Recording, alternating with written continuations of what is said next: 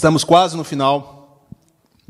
Eu me propus a falar de nove atributos comunicáveis de Deus, que são aspectos da pessoa de Deus que estão presentes com perfeição na vida de Cristo, que é a expressão exata do Pai. Então, você quer saber como é ser parecido com Deus? Olhe para Jesus. E nós falamos lá no início da série também que nosso chamado, conforme é, Romanos 12, é que nós sejamos formados à imagem de Jesus. Isso não é ser parecido com Jesus, porque senão seria esquisito, porque Jesus era homem, né? então para as mulheres já ficaria uma coisa nada a ver. Né? E Jesus era, era alguém do, ali da região do, hoje do Oriente Médio, né? Jesus era alguém da Palestina, ali da região da Palestina, de Israel, aquela região toda ali, eu não de cabeça não sei, Galiléia, vocês lembram os nomes aí? Então é parecido nem comigo como homem, quer dizer, talvez comigo um pouco. Que alguém tem gente que diz que eu sou meio árabe. Mas é, eu acho que eles falam no bom sentido. É, estamos falando de algo que Deus quer fazer dentro de nós. E que Ele já está fazendo dentro de nós conforme nós o conhecemos, conforme nós nos permitimos até que o Senhor influencie a nossa vida.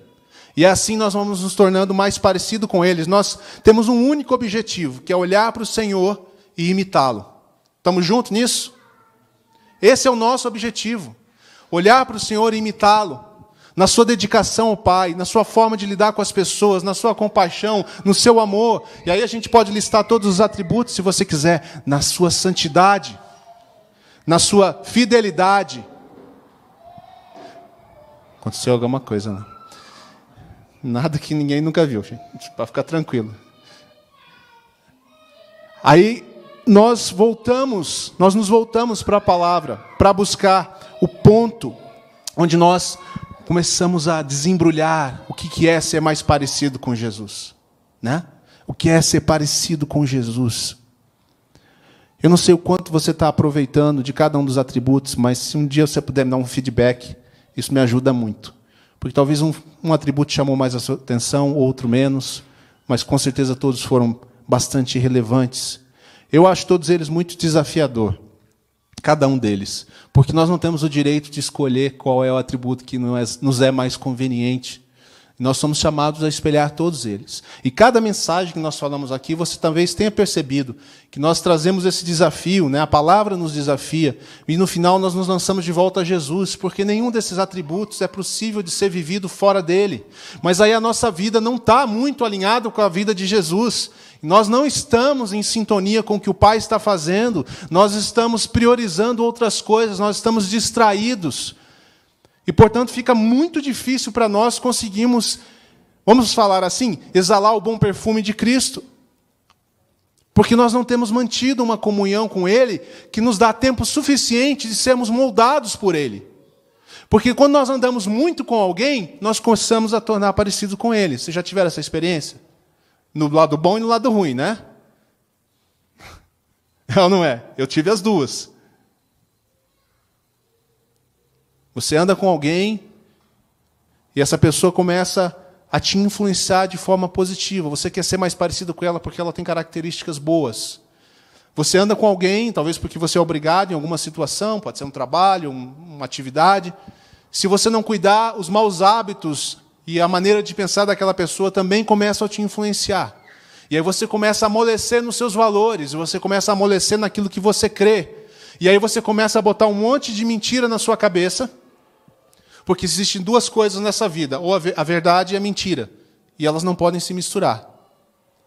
E é sobre isso que nós vamos falar um pouco hoje, porque hoje nós estamos falando sobre Deus verdadeiro.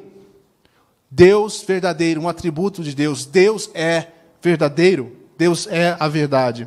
Queria começar com uma ilustração interessante, que eu sempre ouço, ela volta muito. Não sei se você já conhece, mas é a história uma, uma, uma, anedota, assim como a gente fala, né? uma, uma história mesmo, é, sobre alguns cegos que foram colocados numa sala. Bom, tem que ser um salão, né? Porque eles foram colocados nessa sala junto com um elefante. Alguém já ouviu essa história?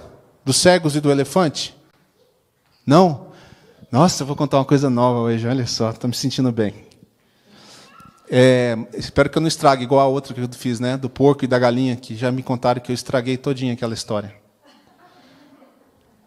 Um dia eu conto de novo e ver se eu consigo. Eu, eu cortei um pedaço importante daquela história. A história dos cegos e do elefante é muito interessante. O que acontece? Os caras colocaram os cegos nessa sala com um elefante. E aí falaram para eles apalparem o que estava na sala e dizerem o que eles estavam vendo. Que ele, né, vendo não, né, porque eles eram cegos. Mas o que, que eles estavam percebendo. E esses cegos começaram. Tinha o cego número um, o cego número dois, o cego número três. E aí o cara falou, o cego número um, que, que é que você achou? Ele falou assim: Eu achei. Hum, eu achei, eu acho que tem uma árvore aqui, porque eu estou vendo o tronco dela. Ele estava palpando a perna do elefante. Aí ele falou: cego número dois, o que, que você está vendo? O que você achou? Ah, eu não sei, para mim tem uma parede muito grande aqui. Ele estava palpando o tronco do lado assim do elefante. Cego número três, o que é que você está percebendo? O cego falou: Eu estou preocupado, eu acho que tem uma cobra aqui grande. Ele estava palpando a tromba do elefante. Qual é a moral dessa história? A moral dessa história é dizer que, para nós, pessoas humanas, nós temos dificuldade de ver o todo. Nós somos cegos. Que não somos, nós somos capazes de ter a verdade ou de ver a verdade completamente, a menos que alguém diga: cegos, vocês têm um elefante na sala. Cego número um, você apalpou só uma parte. Porque você só apalpou uma parte e você ficou com a impressão. E você achou que você estava certo, que era a sua verdade. Não, isso aqui é um tronco. Se deixasse eles um pouquinho mais lá, talvez eles começassem a brigar. Não, você está errado. Isso aqui é uma cobra. Que cobra nada, olha aqui como é firme, né? como é reto, assim, né? É um, é um tronco isso aqui. Certeza, é áspero que nem uma árvore. Entende o que eu quero dizer? Há duas saídas para esses cegos alguém lhes diz o que é a verdade, ou alguém cura a sua cegueira, e eles abrem os seus olhos e falam: ah, é um elefante. Eu estava certo que era um tronco de árvore. Eu estava certo que era uma parede. Eu estava certo que era uma cobra. Esse provavelmente é o cego mais negativo, né? Já estava com medo já. A gente ainda vai para esses lados ainda. A gente age de acordo com a nossa experiência. Isso é uma das coisas que, se você for pensar no Evangelho, no cristianismo, nós temos como diferencial. Porque muitas crenças existem no mundo. E essa história, pasmem você, por favor, não fiquem bravos comigo. Essa história veio do hinduísmo e do budismo. E é muito comum nesse meio. E eles não estão errados, porque nós somos cegos. Nós estávamos na escuridão e nós não éramos capazes de ver a verdade. A diferença do cristianismo para outras crenças é justamente no fato de como o cristianismo resolve o problema dos cegos. Porque o hinduísmo e o budismo, nesse assunto, eles, eles param por aqui. Somos todos cegos, essa é a nossa condição. Então, o que, que começa a acontecer, gente? A verdade se torna algo que é relativo. É a verdade do cego 1, a verdade do cego 2, a verdade do cego 3. E se eu fizesse uma pesquisa aqui com uma pergunta muito específica, talvez nós tivéssemos verdade 1, verdade 2, verdade 3, verdade 4. O evangelho e o cristianismo não para por aí. A proposta do cristianismo é responder as mesmas perguntas que todas as crenças querem responder. Vou falar para vocês quais são essas quatro, quatro perguntas. Talvez você mesmo passe por isso às vezes. A primeira delas é de onde eu vim. São perguntas que a gente chama de existenciais. A outra pergunta, se você não está muito preocupado de onde você veio, talvez é por que, que você está aqui. A terceira pergunta é o que, é que está de errado? Porque algo está muito errado. E a quarta pergunta é qual é a solução para tudo isso? E o cristianismo é o único que traz uma solução inusitada, diferente, complicada até. O cristianismo, o evangelho, as escrituras, a verdade de Deus diz que nós não somos um acidente cósmico, nós fomos criados por Deus. O que estamos fazendo aqui? As Escrituras dizem que nós existimos para dar glória a Deus e para termos prazer nele. Fomos criados para a sua glória. Esse é o propósito de todo homem e de toda mulher. Se alegrar no seu Criador, ter prazer nele, glorificá-lo. Nós somos criados para isso, gente. Isso é uma coisa que está tão fora hoje da perspectiva até dos cristãos. Nós temos vários propósitos cristãos na nossa cabeça e muito pouco sobre a razão da nossa vida ser glorificar o nosso Deus.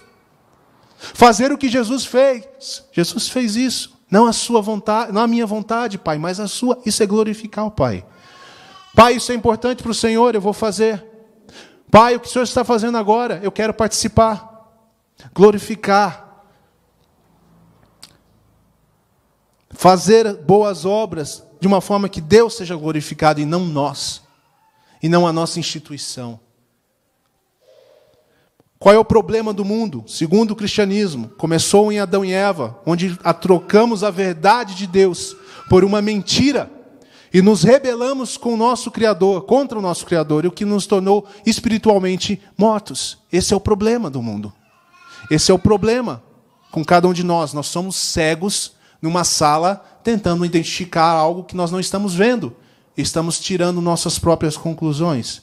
Qual é a solução do Evangelho e das Escrituras? Deus enviou seu Filho para nos redimir da morte e nos dar vida. Essa é a verdade de Deus sobre o mundo e sobre a vida. Eu tenho tido muita dificuldade esses dias, até na minha função, talvez pastoral, ou por curiosidade minha. Eu, eu imagino que vocês passam por mesmo quando vocês têm interesses. O quão difícil hoje é chegar num ponto de equilíbrio comum em relação à verdade. Em tudo. Não dá. Às vezes eu me sinto, não dá para confiar em ninguém, nem na pessoa que eu confio. Com relação a alguns assuntos. Isso deixa a gente até meio tonto, sem saber o que fazer. E aí você tem a opção de se afastar de tudo, que eu não considero uma boa opção, ou tem a opção de ir com calma, com fundamento, e a terceira opção que eu também não recomendo é entrar de cabeça na ideia de qualquer um. Nós não temos hoje consenso, consenso no mundo que nós vivemos. Isso nunca foi muito diferente, mas hoje está exacerbado. Exarce, não sei, vou trocar de palavra. Isso está é, avolumado, não sei que palavra vou usar para isso, mas está demais da conta, demais da conta. Puxar aqui para o mineirês, demais da conta. Está demais da conta, gente. Está tá uma coisa que nós não conseguimos suportar.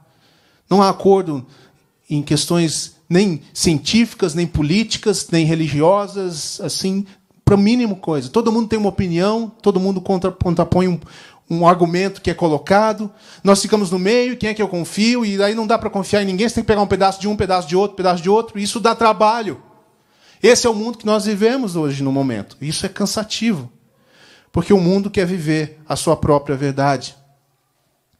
Temos muitos especialistas aí na internet, né? Só postar uma matéria, aparece um monte de especialista dando suas opiniões e dizendo como é que a coisa é, ou devia ser, ou deveria ser, ou como ela funciona. Nós queremos olhar para o Senhor e entender que Ele, nosso Deus, é o Deus da verdade. E é nele que nós vamos encontrar vida e paz. Abra sua Bíblia em Romanos capítulo 1, versículo 25.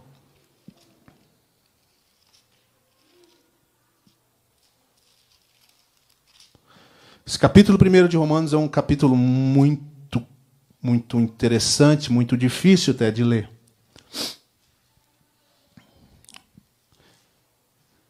Texto, só para orientar a nossa conversa, você já vai reconhecer tudo que nós falamos até aqui, esse ponto. Capítulo 1 de Romanos, versículo 25. Paulo falando sobre o que aconteceu com o mundo, desde a sua formação, o que acontece constantemente na sociedade. Paulo diz que nós, homens e mulheres, então ele falando deles, ele diz: homens e mulheres trocaram a verdade de Deus pela mentira, e adoraram e serviram as coisas e seres criados em lugar do Criador, que é bendito para sempre. Deus é verdade, Deus tem a verdade. Qual é a verdade de Deus para nós?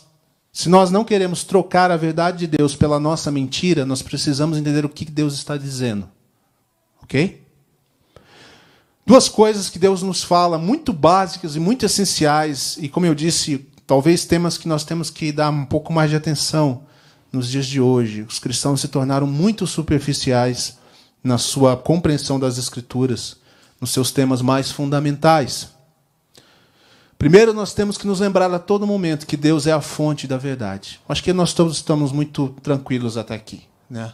Deus é a verdade, Deus tem toda a verdade. Ele não vê um tronco, uma serpente ou um muro. Ele sabe que existe um elefante na sala. Ele sabe porque ele tem toda a verdade. A outra coisa nós temos que saber é que é impossível para Deus mentir porque não está na natureza dele. Deus não mente. E você pode dizer para mim, mas é óbvio que Deus não mente. É óbvio, mas nós agimos muitas vezes como se Deus estivesse mentindo. E aí nós incorremos no que nós chamamos de pecado. Nós somos tentados, como Eva, a pensar de uma forma mentirosa. E quando nós pensamos diferente do que Deus coloca, nós estamos, na prática chamando Deus de mentiroso. Porque se ele disse que algo era assim e que deveria ser assim, e a gente toma a nossa verdade, a nossa opinião e vamos para outro lado, nós estamos dizendo que Deus não tem a verdade. E estamos, estamos fazendo dele mentiroso. Foi isso que aconteceu no Éden. Olha essa frase que interessante. O pecado não é simplesmente a rejeição da vontade de Deus. É a rejeição da verdade, a negação daquilo que é real. Deus é aquele que define o que é real. Se ele disse, não coma dessa árvore, isso é uma verdade. Essa é a realidade das coisas.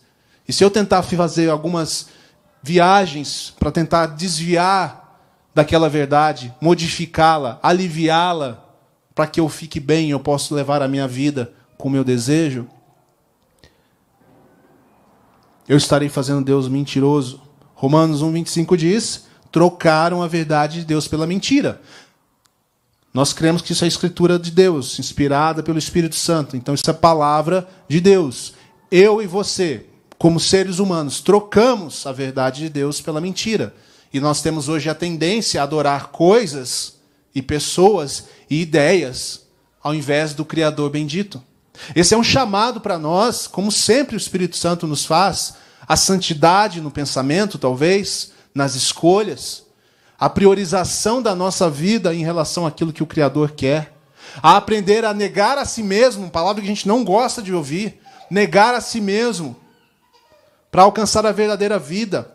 Romanos 8,14 diz que a mentalidade da carne dá para a morte, mas a mentalidade do espírito, que é o espírito da verdade, e que é o espírito do Deus verdadeiro, dá para a vida e paz. Eu posso fazer uma pergunta para você: você prefere morte ou você prefere vida e paz? Tão simples, gente. Por que é que nós preferimos uma coisa e escolhemos outra? Por que, é que nós dizemos que queremos vida e paz e seguimos a mentalidade da carne?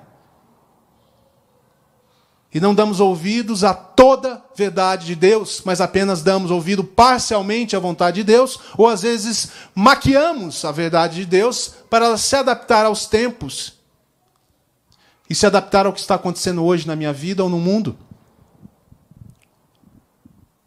Isso se chama relativismo moral, é o termo técnico.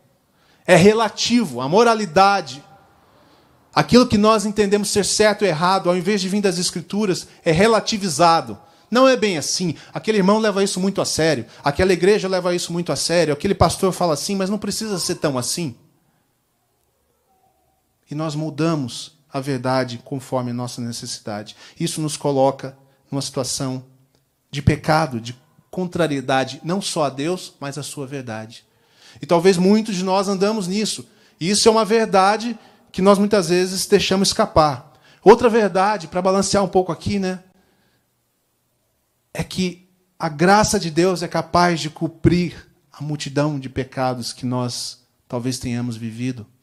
E muitas vezes nós também negamos a verdade da graça quando nós não nos apropriamos dela. E nós permitimos que atos do passado que nós cometemos ou que nós recebemos continuem a influenciar a nossa vida hoje. Entende? E nós não deixamos que a graça de Deus nos cure e seja para nós a verdade. É a graça de Deus, é a graça de Jesus. Ela me permite caminhar em paz, andar em vida e andar em paz. O que é verdadeiro sobre o pecado que Deus disse sobre a nossa condição de pecado, também é verdadeiro sobre a graça. Você entende a importância de você ter a verdade de Deus no todo? Não é só sobre o pecado e a ira de Deus, e nem é só sobre a graça de Deus. A igreja hoje é muito confusa porque ela escolhe um dos lados muitas vezes.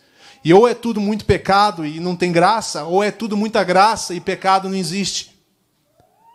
E Deus quer que nós tenhamos toda a verdade dele. Nós somos salvos pela graça, Efésios 2,5 diz isso. Eu podia parar aqui e perguntar para você, rapidamente, para você pensar: qual é a verdade de Deus que na sua vida tem se comportado como uma meia-verdade ou até uma mentira?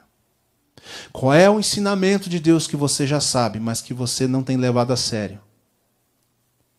Que você não tem lutado para colocar em prática? Eu não estou dizendo que você tem que ser perfeito. Nós nunca seremos perfeitos. Mas o Senhor quer nos levar à prática onde nós nos sejamos aperfeiçoados a cada dia. Qual é a verdade de Deus que você não tem crido? Qual é a verdade? Está pensando aí? Anota, hein? Para não esquecer. Anota mentalmente anota no celular. Qual é a verdade de Deus que você precisa trazer para a sua vida hoje? E andar por ela. E andar por ela.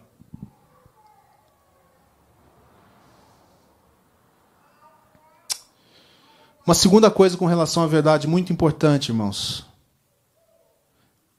é que nós precisamos viver a verdade de Deus em comunhão. Deus planejou para que nós andássemos em comunhão e que a verdade fosse algo que nós experimentássemos junto a verdade de Deus. O que, que isso tem a ver? Bom, se você for olhar o aspecto do relativismo e da, da, da, questão dos cegos, cada um tem sua verdade, o que nós ouvimos muito hoje, o que, que é? Alguns exemplos. Siga o seu coração. É ou não é? Viva a sua própria verdade. Quem já ouviu essa? Se você se sente bem com isso, faça. Desde que não fira o próximo, se você se sente bem com isso, faça. É assim que a nossa sociedade hoje tem caminhado. E nós não queremos colocar isso diante de Deus, diante da verdade de Deus. Sabe o que é engraçado, gente? Que essas frases caberiam muito bem lá no Éden. Em vez da serpente dizer, certamente não morrerás, ela podia ter dito, siga o seu coração. Eva, se você se sente bem com isso, vá em frente.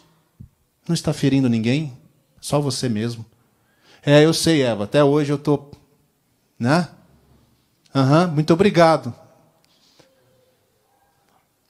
Ainda bem que eu sei que nós faríamos a mesma coisa. É um pouco até assustador pensar assim, né? Que aquilo que nós hoje temos como verdade para viver, seguir o coração. Se você se sente bem, faça é muito similar àquilo que levou à queda do homem. Nós estamos falando aqui do coração. Abra em Provérbios 14, 12. Eu quero que você conheça um pouquinho de você mesmo. Provérbios. Depois de Salmos ali, quase no meio da Bíblia. 14, 12.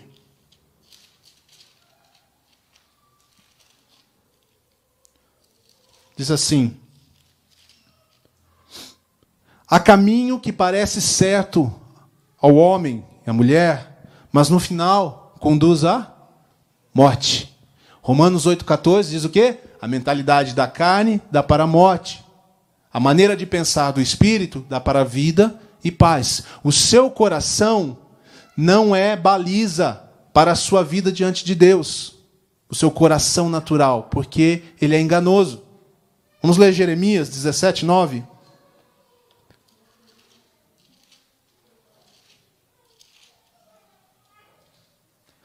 Jeremias 17,9 diz assim: O coração é mais enganoso que qualquer outra coisa, e sua doença é incurável. Quem é capaz de compreendê-lo? Não é possível que nós vivamos pelo nosso coração natural. O problema, e aqui eu cito uma frase da Jane Wilkin, é que o problema de viver segundo a minha verdade, ou o meu coração, é que a minha verdade é uma mentira. Isso é boa para gravar também, né? O problema de viver segundo a minha verdade é que a minha verdade é uma mentira. Porque eu não tenho em mim, por causa do meu coração enganoso, dos planos à minha moda, eu não tenho condição de alcançar a verdade. Tudo que eu vou ver é um tronco, uma parede ou uma tromba, ou desculpa, uma serpente. Ainda que eu veja ou que eu sinta isso de forma, eu estou vendo de forma parcial. Eu preciso que o Senhor me dê visão, que Ele abra os meus olhos, para que eu veja a verdade como um todo. Onde é que nós encontramos essa verdade, gente? Nós encontramos essa verdade em duas coisas muito básicas. Em primeira delas, aqui, na palavra de Deus.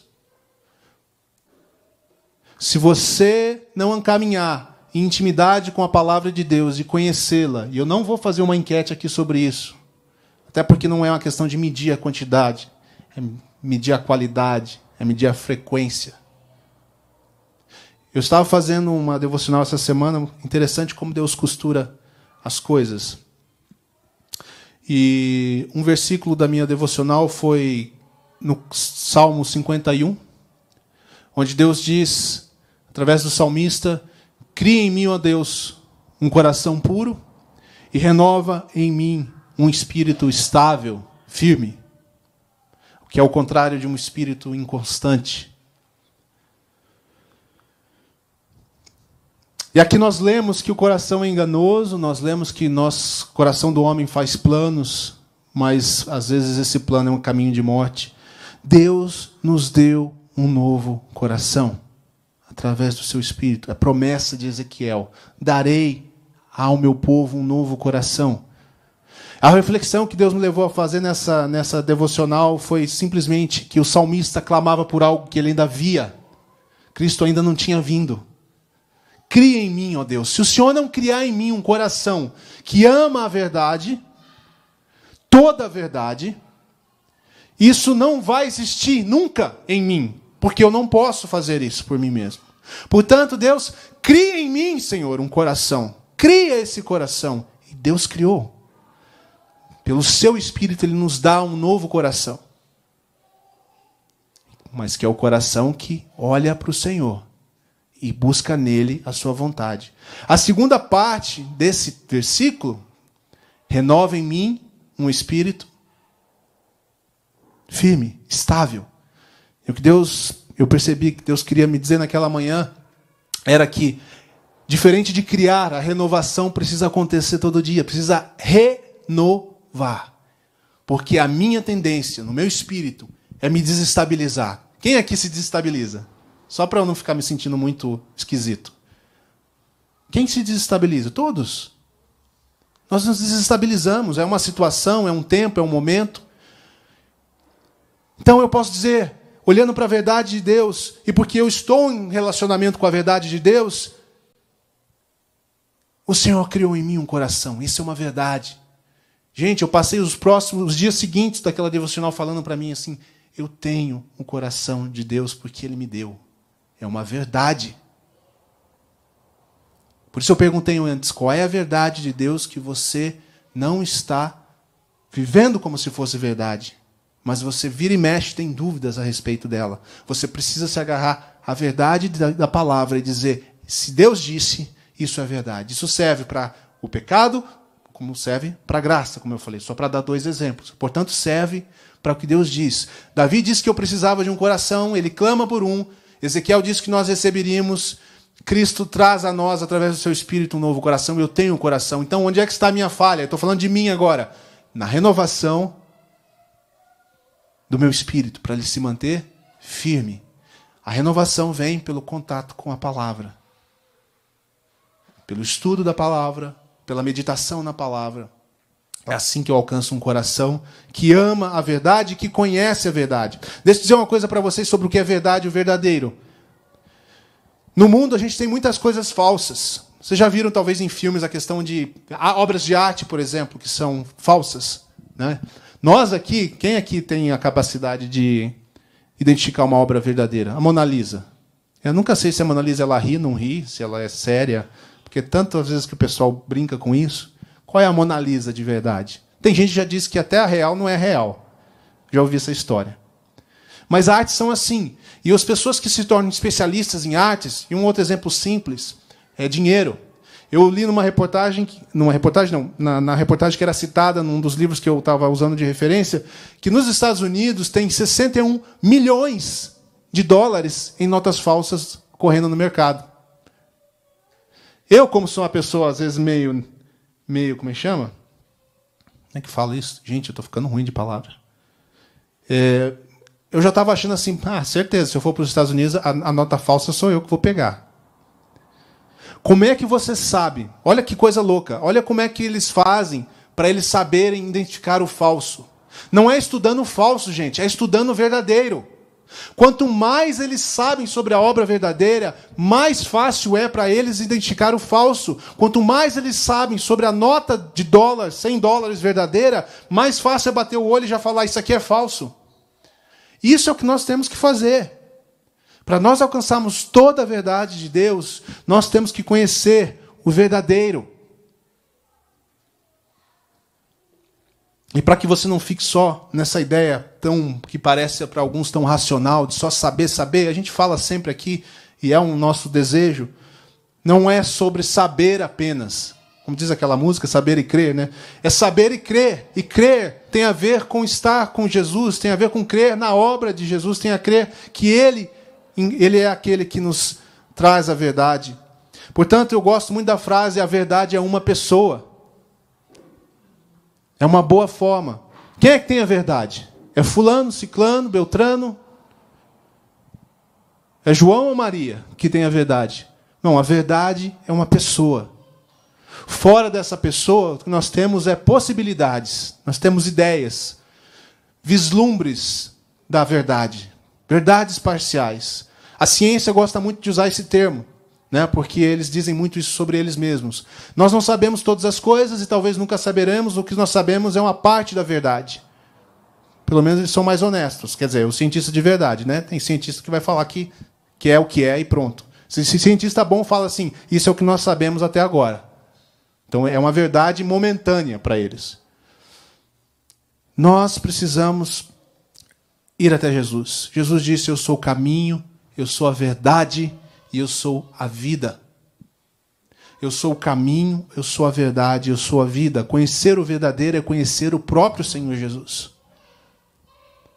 E eu volto lá ao início. Tudo que nós fazemos, nossas obras de, de justiça, nossa caminhada, nossa leitura da Bíblia, nossa devocional, a nossa participação em grupos pequenos, a nossa participação nessa comunidade, todas essas coisas deveriam e devem nos levar para conhecer mais o Senhor Jesus ao pleno conhecimento de quem Ele é. E quanto mais nós nos envolvemos nisso, nós praticamos a verdade. Se eu fosse voltar à pergunta inicial da nossa série, que muitas vezes nos rondou aqui, qual é o propósito da nossa vida? Olha só como isso está presente nas Escrituras. João 8,32 diz que o nosso propósito é conhecer a verdade. Terceira de João 1,4 diz que o propósito é andar na me ajuda aí, vocês vão saber. Conhecer a verdade. Andar na verdade. Efésios 4,15 diz que falará em amor. João 17, 17 diz santificados na. 1 Coríntios 13, 6 diz regozijemos na verdade. 2 Timóteo 2,15 diz manejar bem a verdade. 1 Pedro 1,22 diz obedecer a verdade. Jesus é a verdade.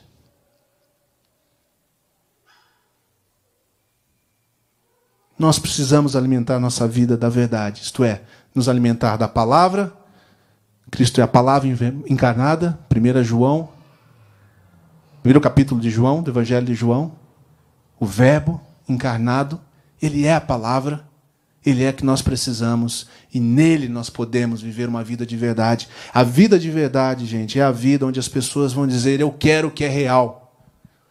E eu percebo que você tem estado com algo real. E eu quero isso. É ter uma vida de testemunho, uma vida verdadeira, uma vida honesta, onde a verdade predomina os nossos atos, as nossas palavras, as nossas escolhas. Até o momento que Deus levar essa pessoa qualquer a se interessar pela sua vida, vai fazer todo o sentido. Um Deus verdadeiro e uma pessoa que vive a verdade de Deus. Colossenses 3,16 diz: habite ricamente em vós a palavra de Cristo. Habite ricamente em vós a palavra de Cristo. Eu queria terminar aqui citando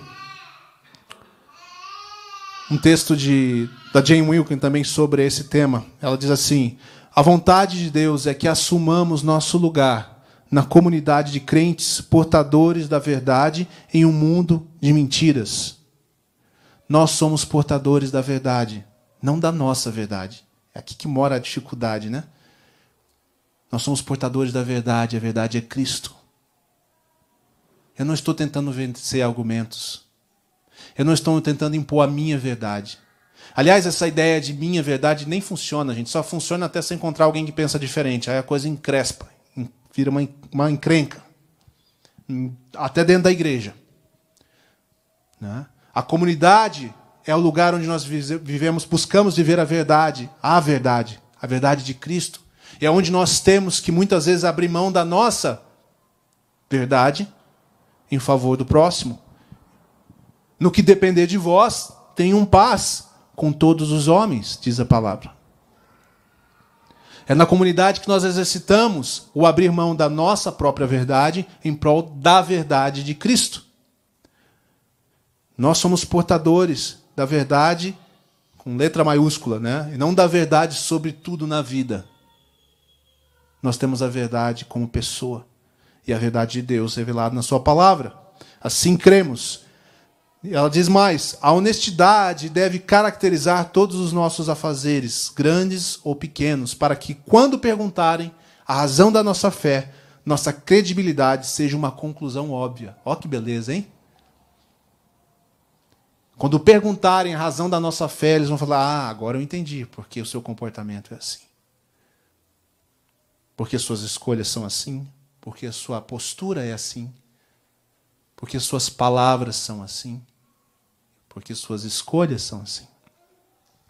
Então essas pessoas dirão: Acho que existe um Deus verdadeiro, porque eu estou vendo ele na sua vida. Nós podemos convidar então as pessoas para aquilo que é real. Amém? Que o Senhor nos ajude a alcançar isso. Eu, eu creio muito que nós vamos precisar dele, como essa verdade. Não deixe, em nome de Jesus, que nada roube de você a verdade de Deus. E valide a sua verdade pessoal com a palavra. Não tenha medo. Se a verdade de Deus é bom, porque Deus é bom. Às vezes vai doer para você, para mim, vai nos chocar no nosso comportamento. Quando você tem naqueles momentos de baixa na sua vida com Deus, ou por causa de uma coisa que você fez que você sabe que contraria a vontade de Deus, lembre-se que o Senhor é fiel e justo para perdoar aquele que confessa seus pecados. Lembre-se da sua graça. Lembre-se que você recebe, lembre-se que você recebeu um novo coração. E diga para você mesmo, Pai, eu quero viver a partir desse coração. Renova em mim um espírito firme. Senhor, eu tenho sido tão bêbado. Desculpa, mas é, é isso mesmo. Cambaleante, entorpecido, com outras verdades, com outras coisas. Isso tem prejudicado andar com o Senhor e ter a mente do Espírito para ter vida e paz. Esse é o primeiro passo. O segundo passo é compartilhar essa vida e essa paz, porque ela é real para você. Independente das circunstâncias. Vocês viram falar alguma coisa aqui sobre o lado de fora da vida? Não. Nós estamos falando daquilo que Deus faz no nosso interior, para que nós sejamos parecidos com Jesus. Nesse mundo teremos aflições, mas ele venceu. A vida e paz, ela é daqui de dentro para fora.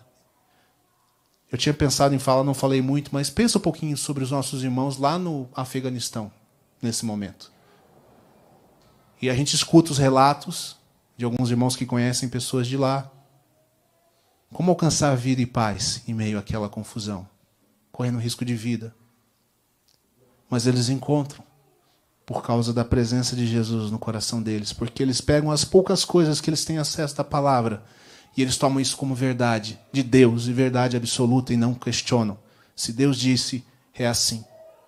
E eu vou viver minha vida assim. Eu não vou deixar a minha própria vontade, eu não vou deixar a vontade de alguém próximo a mim, a vontade do mundo, nada diminuir isso e tornar essa verdade numa mentira. Somos nós que a cada dia na dependência de Deus e do Espírito Santo de Deus, decidimos escolher a verdade de Deus como algo que nós vamos levar para nós. Amém?